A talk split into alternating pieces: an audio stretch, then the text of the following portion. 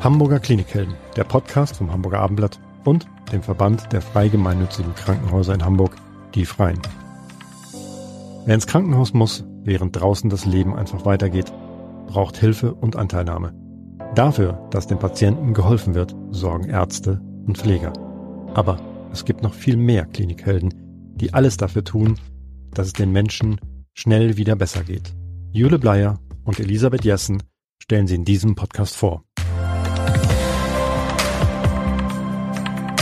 Wir haben einen neuen Klinikhelden bei uns im Studio. Das ist Sören Tiedemann. Schön, dass Sie da sind. Ja, hallo. Ich freue mich auch sehr, da zu sein äh, und berichten zu können über das, was mein Alltag so passiert.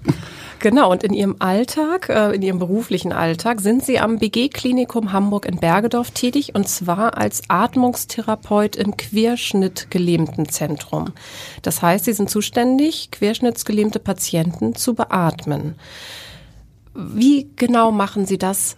Was machen Sie und Ihre Patienten, wie kommen die zu Ihnen? Ähm, das ist wirklich ähm, vom Job her, so ursprünglich bin ich äh, aus der Krankenpflege, habe eine Fachweiterbildung weitergemacht, bin jetzt Atmungstherapeut und habe eine Position, wo ich unseren Patienten äh, vielfältig helfen kann im Team, im gesamten Team. Äh, und äh, es geht primär um beatmete Patienten, aber nicht nur. Aber wir haben Patienten, die wirklich schwere Schicksale, Unfälle hinter sich haben, die erst auf Intensivstationen, nicht mal unbedingt bei uns. Unser Einzugsgebiet ist ganz Norddeutschland, teilweise auch äh, über Deutschland hinaus. Ähm, die kommen zu uns und wenn die dann quasi wach sind, von der Intensivpflichtigkeit erlöst, also stabil, äh, vom Kreislauf her, von den Dingen, die einem sonst so passieren auf Intensiv, dann kommen sie zu uns. Und dann stelle ich zum Beispiel die Beatmung ein, sprich die Parameter, wie beatme ich diese Menschen, mit welcher Frequenz, was für ein Volumen, wie schnell kommt die Luft rein, etc. Und das sind zum Beispiel früher klassische Arztaufgaben gewesen. Und ähm, das mache ich jetzt als Atmungstherapeut. Genauso wie zum Beispiel, äh, die Menschen haben häufig einen Luftröhrenschnitt, wo eine Trachealkanüle im Hals liegt. Und ähm, die Wechsel, die Erstwechsel und die komplizierten Wechsel, die liegen wirklich dann beim Bier. Und ähm, der Unterschied zum Beispiel zu einer Intensivstation ist, dass die Leute wirklich wach sind. Die kriegen das alles mit. Und denen wollen wir dann natürlich auch Lebensqualität ermöglichen in der Situation. Können Sie mal erklären, wieso man, wenn man eine Querschnittslähmung erleidet, äh, ein Atemproblem hat? Das ist mir ganz was Neues. Das muss man nicht zwingend haben. Mhm. Das kommt auf die Lähmungshöhe drauf an. Ich könnte jetzt querschnittgelähmt sein und Sie beide würden es einfach nicht wissen oder merken oder sehen. Klassisch denkt man ja, das ist jemand, der sitzt im Rollstuhl, kann halt nicht mehr laufen. Genau. Aber natürlich gibt es da viel mehr ähm, Sachen, die äh, nicht mehr funktionieren. Also je höher die Lähmung, desto mehr Muskulatur fällt aus. Irgendwann je höher, können Sie das mal beschreiben? Was heißt höher? Also wir haben ja alle ähm, das Rückenmark in der Wirbelsäule. Darüber gehen die ganzen motorischen, sensiblen und ähnliche Informationen vom Gehirn in den Körper. Und ähm, wenn ich jetzt sie durchkitzeln würde, dann würden über die Nerven das zum Gehirn zurückgehen. Und bei einer Querschnittlähmung ist dies durchbrochen irgendwann, warum auch mhm. immer. Und das Rückenmark, das ist äh, ungefähr fingerdick, so ein Zentimeter und reicht halt ähm, bis in den unteren ja, Brust-Bauch-Bereich auf jeden Fall. Und das sind äh, einzelne Segmente, die da abgehen, wo Nerven abgehen. Und wenn das dann wirklich tief zerstört ist, sag ich mal, geschädigt ist, dann kann ich ähm, vielleicht noch gehen, muss mich aber schon selber katheterisieren, kann ich mir selber auf Toilette äh, normal abführen, wie man das kennt. Und dann kann ich vielleicht, wenn ich höher gelähmt bin, nicht mehr laufen, kann aber die Arme bewegen, kann meine Hände bewegen, dann bin ich vielleicht noch höher gelähmt, kann meine Arme bewegen, aber habe zum Beispiel keine Handfunktion mehr. Und das ist natürlich auch fatal, das ist elementar. Und wenn ich dann noch höher gelähmt bin, dann fällt irgendwann auch äh, die komplette Armmotorik aus. Dann bin ich halt wirklich, äh, wenn ich im Halsmark, also wirklich äh, nahe des Kopfes gelähmt bin, immer noch geistig klar, aber immer fällt auch die Atmung aus. Das Zwerchfell ist hier der Hauptatemmuskel. Und wenn ich dies überlebe, so einen schweren Unfall, so einen oder äh, andere Ursachen dafür. Und wenn ich dann sofort quasi beatmet, gerettet werde, sei es über Mund-zu-Mund-Beatmung, wie auch immer, dann kommt der Notarzt und bringt mich in eine Klinik, dann kann ich das auch überleben. Und dann bin ich halt ähm, erstmal wahrscheinlich auf der Intensivstation, dann werde ich wach und dann realisiere ich, hey, ich kann mich nicht mehr bewegen, ich bin auf einmal beatmungspflichtig. Ich spüre vielleicht auch nichts mehr. Also wenn man sich vorstellt, die Patienten, die wirklich ähm, sehr hoch gelähmt sind, äh, die beatmungspflichtig sind, die spüren nur noch ihren Kopf, teilweise ihr Gesicht, sind aber geistig völlig da. Da müssen wir erstmal kurz Verschnaufen. Luft holen. Das Ja. ist wirklich. Ähm, Wie, wie oft kommt denn sowas vor? Also Oder welche, welche Unfälle führen dazu? Sind nicht nur Unfälle. Als ich damals quasi in meiner Jugend äh, angefangen habe im Unfallkrankenhaus Boberg, das jetzt das BG-Klinikum ist, ähm, da waren es fast nur traumatische Ursachen. Klassisch Arbeitsunfälle. Ich kenne Dachdecker, die halt einfach äh, vom Dach gefallen sind. Natürlich Motorradfahrer, Autounfälle. Das war klassisch traumatisch hohe Geschwindigkeit und da ist ein Baum, man trifft sich und dann habe ich natürlich ähm, einen Bruch der Wirbelsäule. Das kann auch sein, dass das Rückenmark gar nicht äh, betroffen ist, dass nur ein Bluterguss auf das Rückenmark drückt. Wenn man den entfernt, kann sich das erholen. Also es muss nicht zwingend immer so schlimm kommen, sage ich mal. Aber ähm, inzwischen haben wir ganz viele nicht traumatische Ursachen. Das meint ähm, zum Beispiel Tumore, Minderdurchblutung im Rückenmark. Ähm, ganz Deutschland wird ja älter als Industrienation. Die Bevölkerungspyramide ist gekippt und wir haben sehr viele ältere Menschen, die halt ähm, ja aufgrund anderer Erkrankungen wirklich äh, sich an die Querschnittlähmung zuziehen. Oder zum Beispiel, ähm, wenn man, viele haben ja einen Bächterriff, also wo der Wirbelsäule versteift ist im Alter. Und das ist dann wirklich, ich rutsche im Bad aus, knall gegen die Badewanne, wo wir drei, die hier sitzen, uns wahrscheinlich locker abrollen würden. Da ist eine versteifte Wirbelsäule und dann bricht man sich halt das Genick, wie es umgangssprachlich am Ende heißt.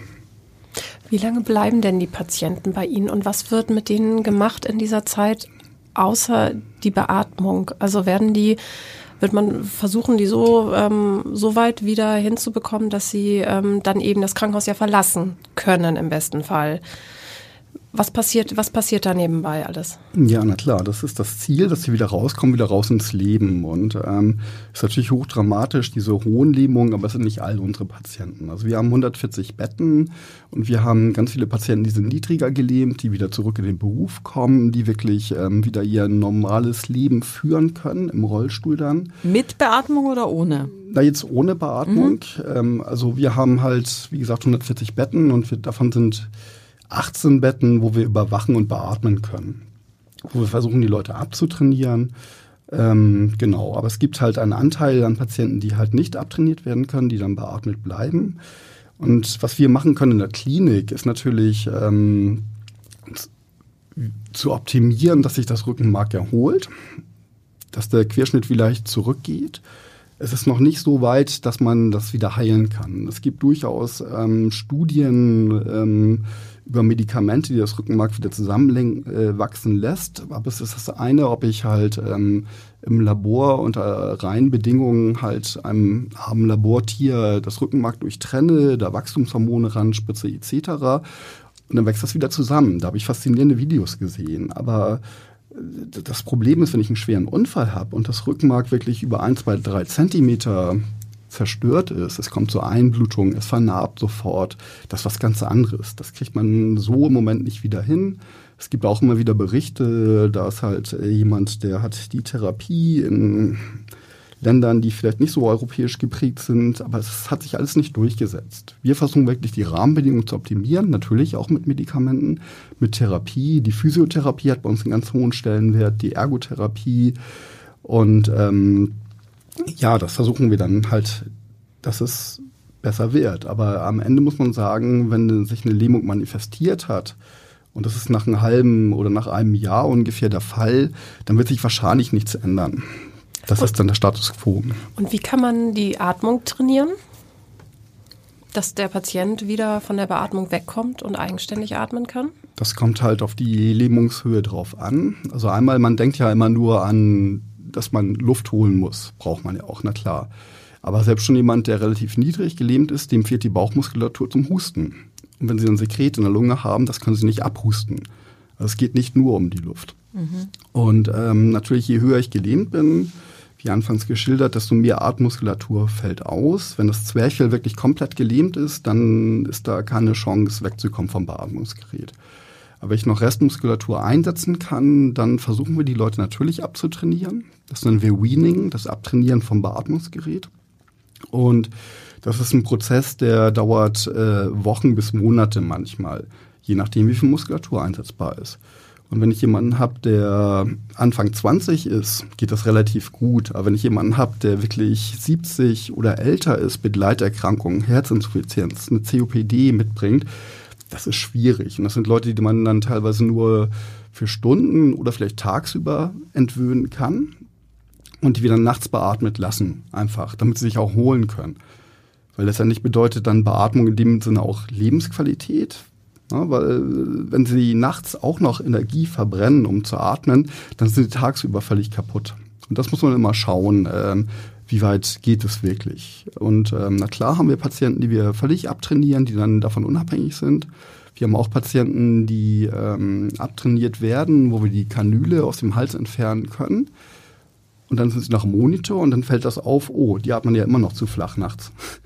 Und dann kommen wir halt äh, an den Bereich, dass man dann gucken muss, hey, jetzt machen wir halt eine nicht-invasive Beatmung, sprich mit einer Maske im Gesicht.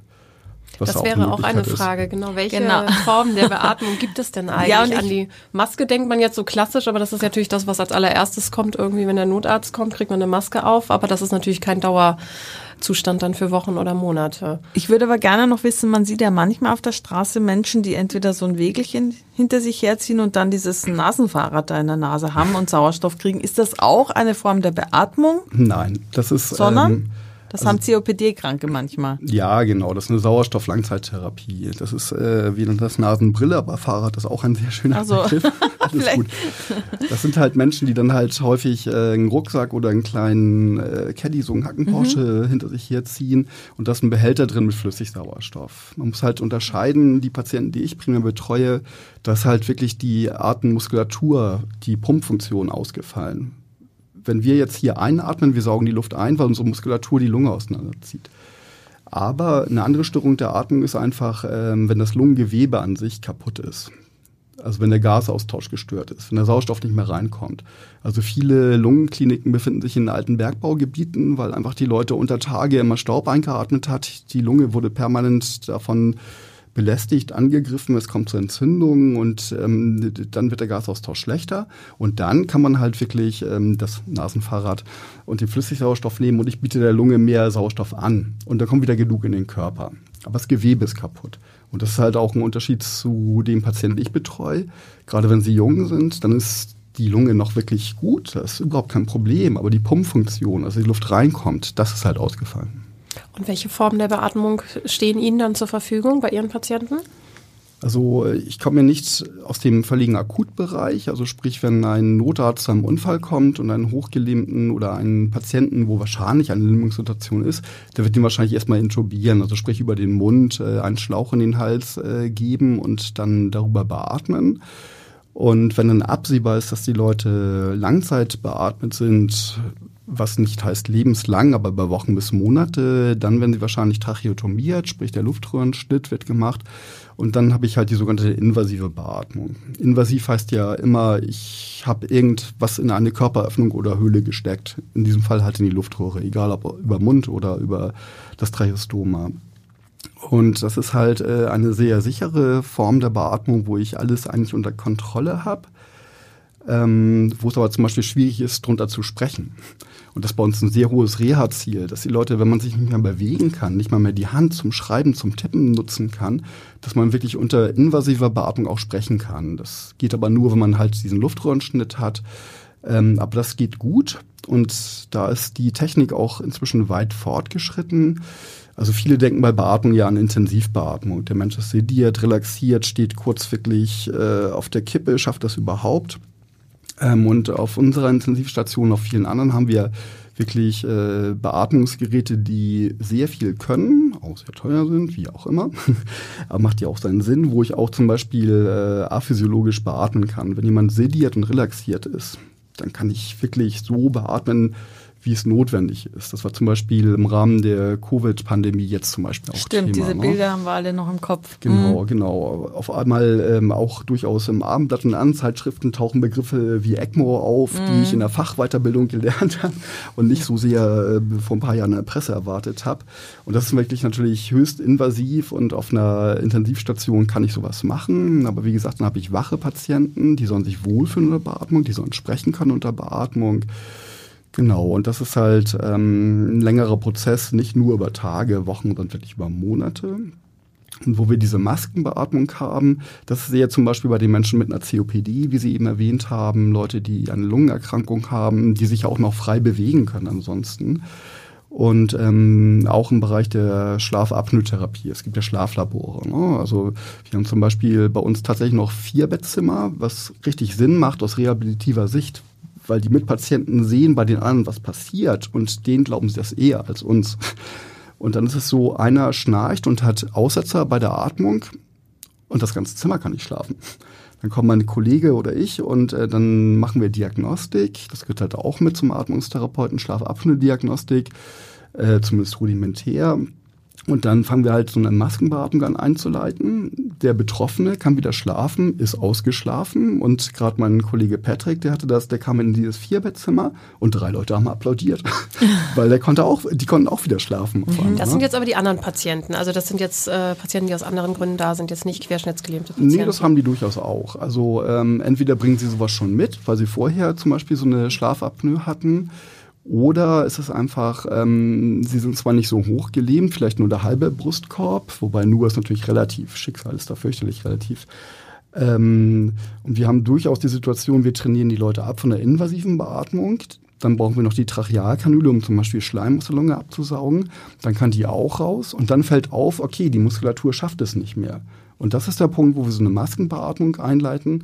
Oder sie haben wirklich eine Schlafapnoe. Und das haben wir zum Beispiel auch bei relativ ähm, jungen, schlanken Leuten, die es vielleicht vorher nicht hatten, aber die kriegen äh, gegen Spastiken, das gehört mit dazu bei der Querschnittlähmung, das sind Muskelzuckungen, die den ganzen Körper beeinträchtigen können, äh, kriegen sie Medikamente, die äh, relaxieren, also entspannen die Muskulatur.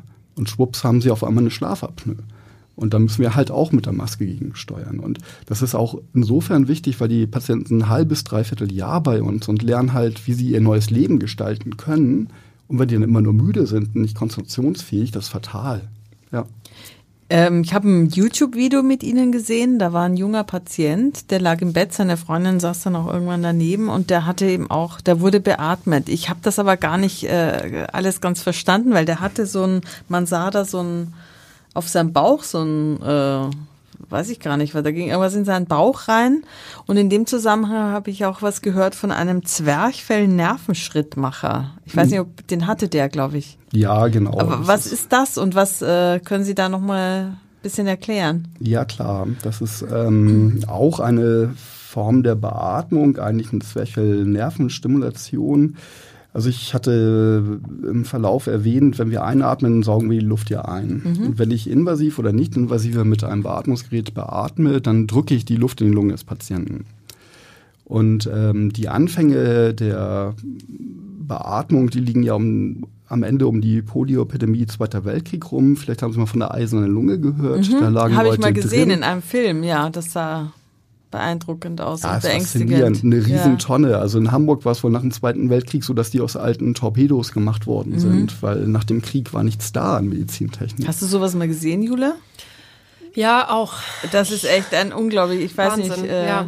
Ja, da gab es angeblich Turnhallen voll von. Das war Polioepidemie, auch eine aufsteigende Lähmung aus anderer Ursache. Mhm. Und ähm, also die ersten Patienten, die wurden dann teilweise, da kamen Medizinstudenten und haben mit einem Handbeatmungs, mit einem Ambubeutel die Leute beatmet. Dann kam der nächste hat abgelöst, weil es auch nicht genug eiserne Lungen gab. Also Mhm. das ist wirklich ähm, faszinierend. Und da wurden auch die Zusammenhänge mit Sauerstoff, Kohlendioxid in der Lunge und so gemacht. Und das ist halt eine sogenannte Unterdruckbeatmung, weil man liegt in diesem Fass, in dieser Tonne, der Körper, der Brustkorb wird auseinandergezogen, die Lunge wird damit auseinandergezogen und ich saug die Luft wieder ein, wie wir es jetzt machen. Und den äh, Menschen, die in dem Video gesehen haben, einen unserer Patienten, ähm, den haben wir natürlich auch erst invasiv beatmet. Und dann gibt es halt die Möglichkeit der Zwerchfellnervenstimulation, der Phrenikostimulation.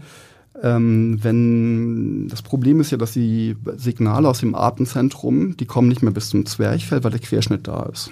Die versiegen einfach auf dem Weg sozusagen. Aber wenn der Zwerchfellnerv selber, der vom Rückenmark zum Zwerchfell zieht, noch heil ist, dann kann man ihn stimulieren. Das kann man vorher testen. Im Prinzip kommt dann ähm, unser Chefarzt, Herr Professor Tietje, und ähm, wenn klar ist, man kann das stimulieren, dann habe ich halt eine Operation, wo er den Brustkorb öffnet, den Phrenikusnerv, den Zwerchfellnerv frei präpariert und äh, Elektroden ran präpariert. Dann hat man natürlich danach erstmal eine Zeit, äh, wo alles verheilen muss, ne, normale Wundheilung.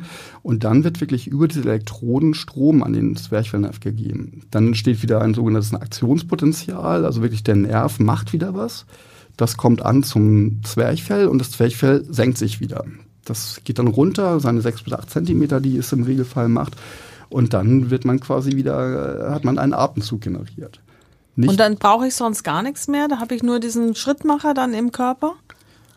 Im und am Körper. Es gibt ein Implantat und ein Steuergerät für extern, mhm. aber am Ende ist es, es ist Technik es läuft wirklich sehr, sehr gut. Und die Patienten, die das haben, wie der äh, Tjalf Cäsar, ich darf seinen Namen nennen, ich Ja, ihn, weil er, weil er sich ja bereit erklärt hat. Bei YouTube zu kennen.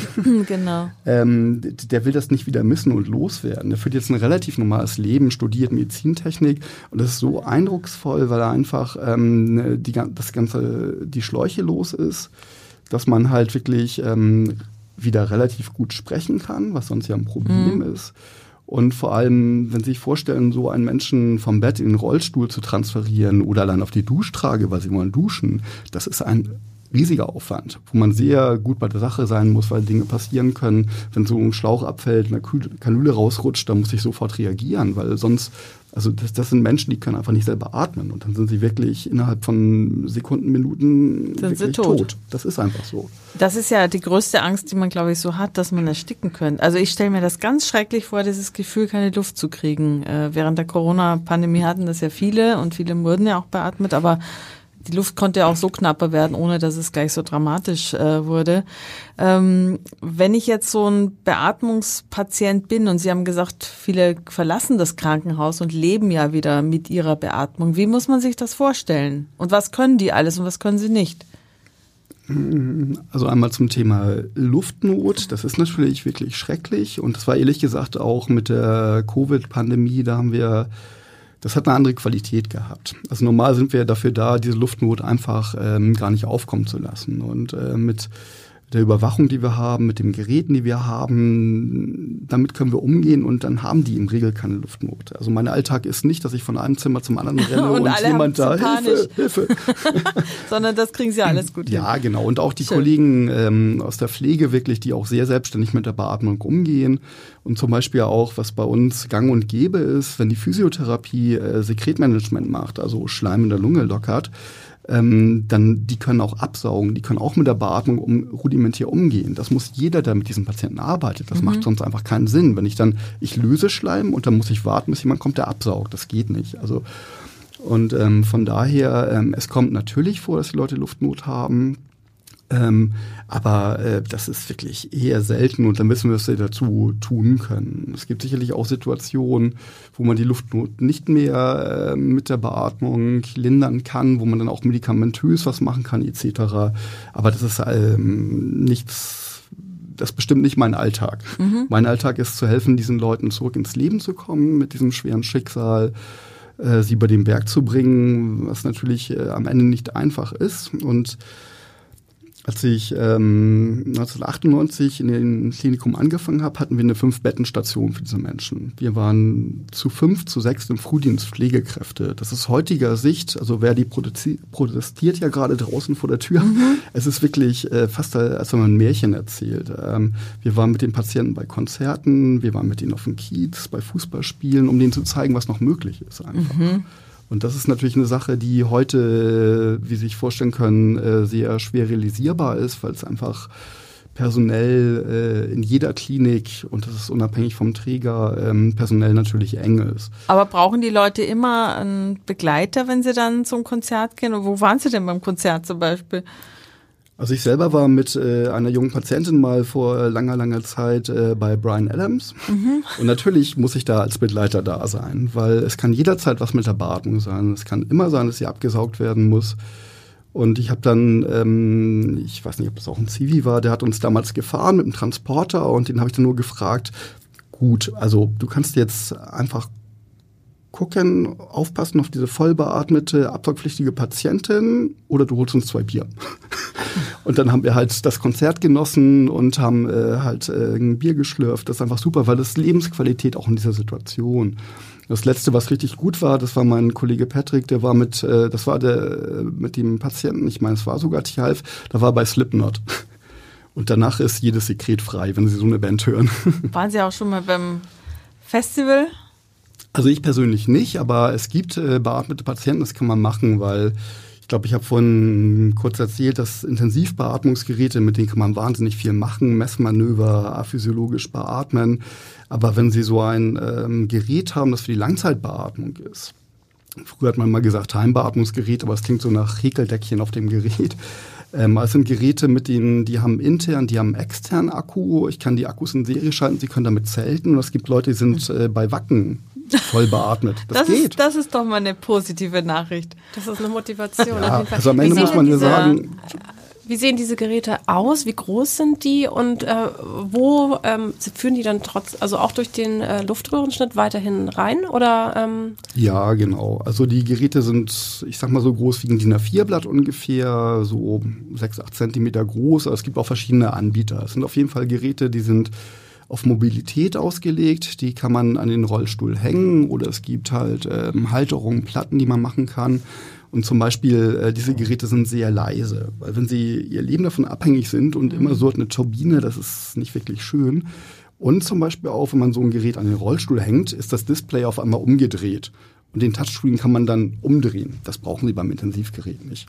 Und da merkt man ganz klar, dass es halt ähm, für die Langzeitbeatmung es, man kann Alarme rausdrehen, was man auf einer Intensiv nie machen würde, auf einer Intensivstation, weil ähm, da muss es sehr sicher sein. Aber wenn ich quasi einen Patienten dazu bringe, zu sprechen unter dieser Beatmung, verliert man eigentlich die Kontrolle über das, was passiert.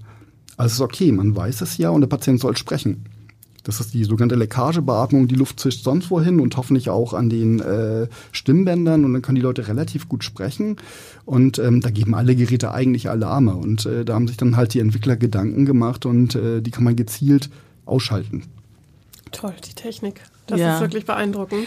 Wie viele von Ihren Patienten führen denn anschließend ein norm relativ normales Leben? Also ein eigen, sagen wir ein eigenständiges Leben. Also natürlich grundsätzlich jeder. Die Frage ist natürlich nur wo und wie. Ähm, was wir eigentlich anschreiben, ähm, ist, dass die Leute nach Hause kommen. Aber wenn sie eine Situation beatmen, nach Hause kommen, dann brauchen sie Pflegeteam von vier, eher fünf bis sechs Leuten. Auch zu Hause. Sie haben rund um die Uhr jemanden da.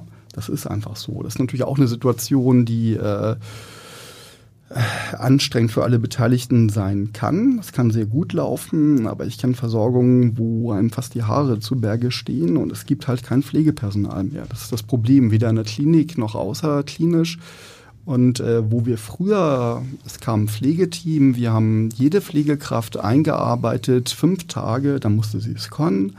Und dann konnten wir auch sagen, hey, die Chemie zwischen Patient und Pflegekraft, das passt irgendwie gerade gar nicht, habt ihr noch mal jemand anders?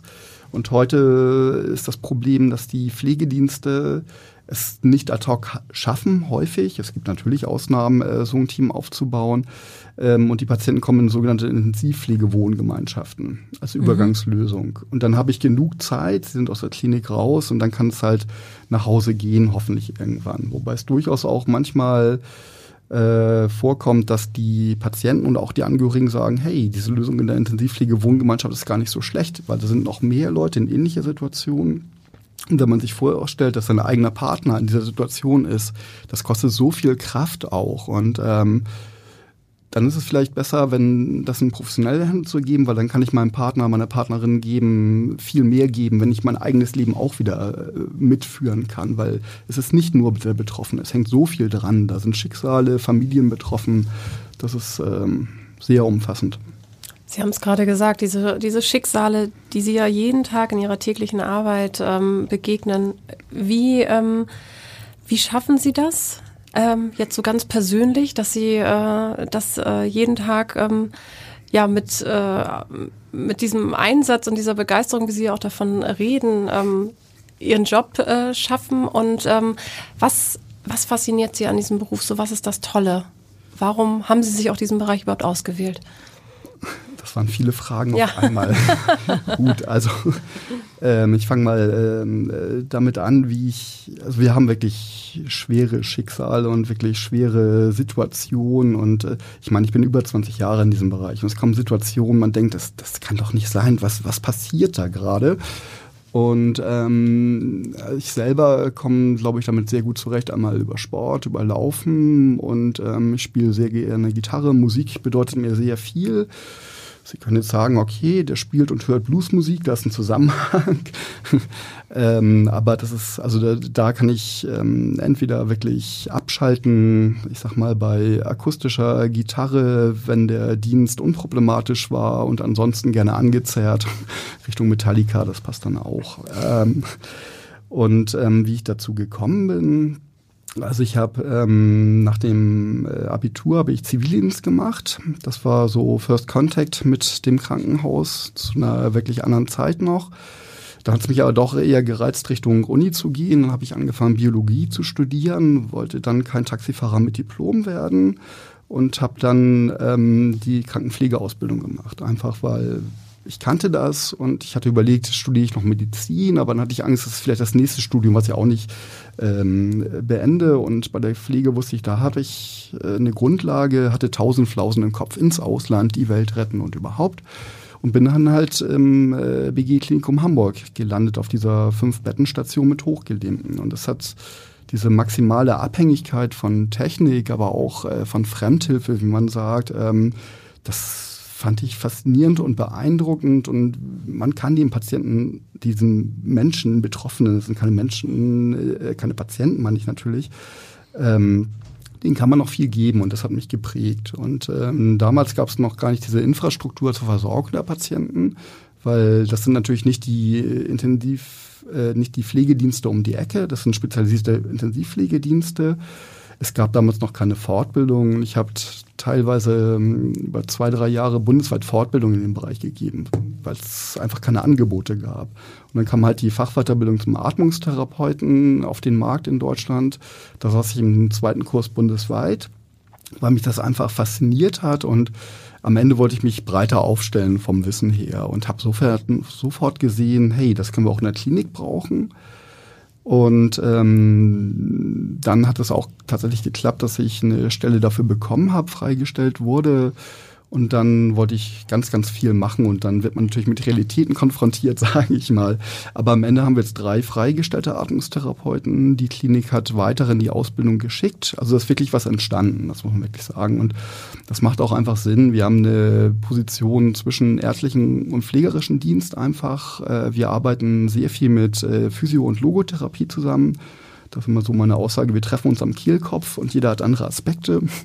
Und ähm, das macht halt wirklich, wirklich viel Spaß. Aber dann habe ich auch noch ähm, ähm, patientenferne Tätigkeiten. Ich gebe sehr viel Fortbildung, ähm, leite einen Arbeitskreis zu dem Thema etc. Sorge halt dafür, wie die Patienten nach Hause kommen, was ja eigentlich klassische Sozialdiensttätigkeit ist. Und äh, da arbeite ich natürlich eng mit unserem Sozialdienst zusammen, aber ähm, ich habe halt eine Vorstellung, wo die Patienten hin können. Wie gesagt, die Intensivpflegewohngemeinschaften, Pflegedienste, da bin ich und mein Kollege sind wir sehr gut vernetzt und versuchen das so wohnortnah wie möglich hinzukriegen und die bestmögliche Versorgung einfach. Und ähm, wenn ich dann dem Sozialdienst sagen würde, hey, wir brauchen das und das an Beatmungsgeräten. Das ist nicht deren Metier. Die haben andere Kompetenzen einfach. Und von daher schnüre ich ein Paket von rein technisch.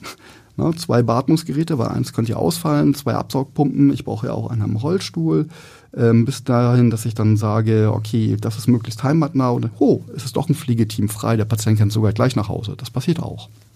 Sie haben aber ja Ihren Studenten aus dem äh, YouTube-Video genannt, der ja ein ganz eigenständiges Leben führt. Also der braucht ja keinen Pflegedienst, oder? Oder hat der auch jemanden? Doch, der hat auch eine 24-Stunden-Betreuung. Tatsächlich? Ja, doch, das, das geht nicht, weil die Technik kann durchaus immer ausfallen. Mhm. Und ähm, wie gesagt, Luft rein, Luft raus ist das eine mit den Beatmungsgeräten, aber in der Situation sammelt sich aus verschiedensten Gründen ähm, halt auch immer Sekret und Schleim in der Lunge an. Das muss abgesaugt werden. Und wenn wirklich ähm, da was ausfällt, muss man sofort reagieren. Und ähm, es war auch seine Freundin ja mit dabei, die ist da auch echt fit. Das ist echt eine tolle. Die hat das sehr gut im Blick. Mhm. Die schafft das und aber die kann ihn ja nicht alleine rund um die Uhr betreuen. Mhm. Das ist einfach, ähm, da muss man wirklich gucken. Und das sind wirklich ähm, rund um die Uhrversorgung, 24 Stunden ist ein Pflegedienst vor Ort. Es gibt manchmal Mischformen. Ich weiß jetzt nicht aktuell, ob die beiden sowas haben. Das kann sein, dass nur nachts ein Pflegedienst da ist und sie tagsüber, wie auch immer. Ähm, da gibt es Verschiedenes. Also es ist machbar, aber im Prinzip sind das Leute, die haben Anspruch ähm, auf die 24 Stunden Intensivpflege. Genau. Das äh, zahlt dann die Pflegeversicherung ist ein Gemisch aus Pflege und Krankenkasse, weil das ist spezielle äh, Pflege. Also ähm, Absaugen, Beatmung und äh, diese Bereitschaft, äh, die spezielle Krankenbeobachtung, so heißt es, ähm, das geht halt aus Kranken- und Pflegekasse. Das sind natürlich äh, Summen und Gelder, die da fließen. Das ist auch nicht wenig. Also wenn ich so einen Patienten zu Hause versorge, 25.000 bis 30.000 Euro im Monat für den Kostenträger an Personalkosten alleine. In der Wohngemeinschaft äh, wird es ein bisschen günstiger, da habe ich Synergieeffekte. Also es ist natürlich ähm, sehr, sehr teuer. Und ähm, das war ja noch unter Jens Spahn, die, der Vorregierung. Da wurde halt ein Gesetz angeschoben, dass da äh, positiv gesagt Missbrauch, der sicherlich vorstellbar ist, ähm, ähm, beschneiden soll. Aber die Erstfassung des Gesetzesentwurfs war irgendwie, du bist beatmet, du kommst ins Heim. Mhm. Da wurde einmal die UN-Behindertenkonvention einfach außer Acht gelassen, auch das Grundgesetz, weil wenn einer von uns drei in dieser Situation wäre, also ich würde nach Hause wollen. Und das Klar. ist einfach, das ist dann Lebensqualität. Ich meine, das sind Menschen, die wirklich vom Schicksal arg gekniffen wurden. Und ähm, wenn dieser Aufwand, für wen dann, wenn nicht für die? Herr Tiedemann, Sie haben uns einen tollen Einblick gegeben. Sie machen einen großartigen Job und äh, verschaffen vielen Leuten wieder ein lebenswertes Leben. Herzlichen Dank, dass Sie da waren. Danke. Dankeschön. Ja, vielen Dank, dass ich da sein durfte.